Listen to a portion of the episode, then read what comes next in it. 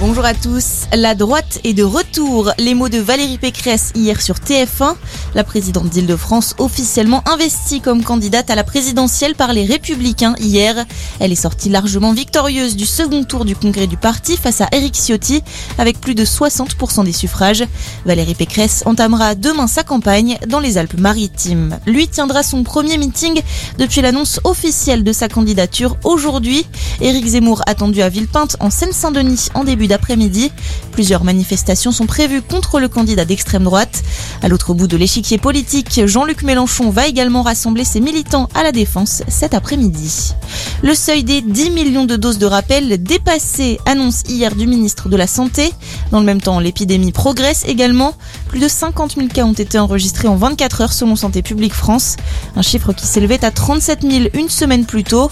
Plus de 11 000 patients sont hospitalisés. En Autriche, nouvelle mobilisation contre les restrictions sanitaires. 40 000 personnes ont défilé hier pour le troisième week-end consécutif.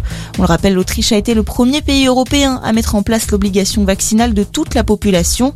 Un confinement est également en vigueur depuis le 22 novembre et jusqu'à samedi prochain. 6000 manifestants, le bilan de la mobilisation des soignants hier à Paris. Ils ont marché vers le ministère de la Santé pour défendre le système de santé et l'hôpital public. Une délégation a été reçue au ministère. La mort de Pierre Rabhi, le militant écologiste, s'est éteint hier à 83 ans des suites d'une hémorragie cérébrale. Il défendait notamment l'agroécologie et appelait aux actions locales pour le climat. Et puis du rugby, Bordeaux reprend sa place de leader en top 14 en cette douzième journée.